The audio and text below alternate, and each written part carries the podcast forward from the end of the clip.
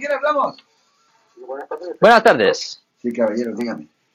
Primeramente, para felicitarlos por su programa. Muchas gracias, señor. Por toda la orientación que dan todos los, los expertos que, que son presentados en este programa.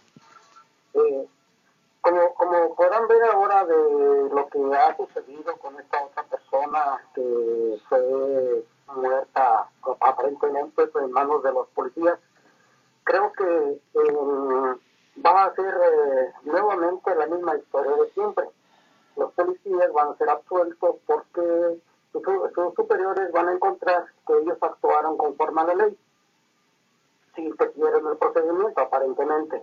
Pero creo que aquí eh, los culpables no, tanto son un poco los policías, sino sus superiores que siguen permitiendo todo este tipo de anomalías. Aquí con una pregunta para, para el abogado. ¿Es posible pueda hacer un juicio eh, posteriormente si es que eh, no los encuentra culpables?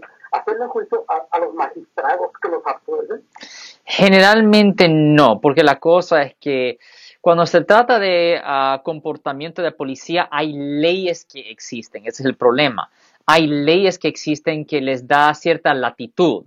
So, el problema es que no hay nadie que técnicamente tiene la responsabilidad, porque los, uh, pues las personas que votan por la legislatura es el público y la legislación, ellos son los que escriben las leyes y pues eso es lo que se aplica. So, no hay nadie que legalmente es responsable si absuelven a los policías que supuestamente cometieron la falta.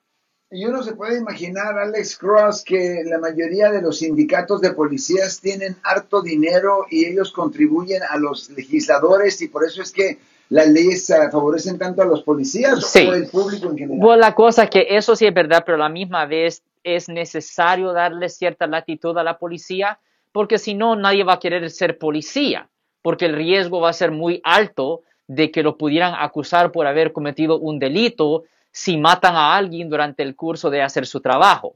So, ellos, es similar como los doctores, los médicos.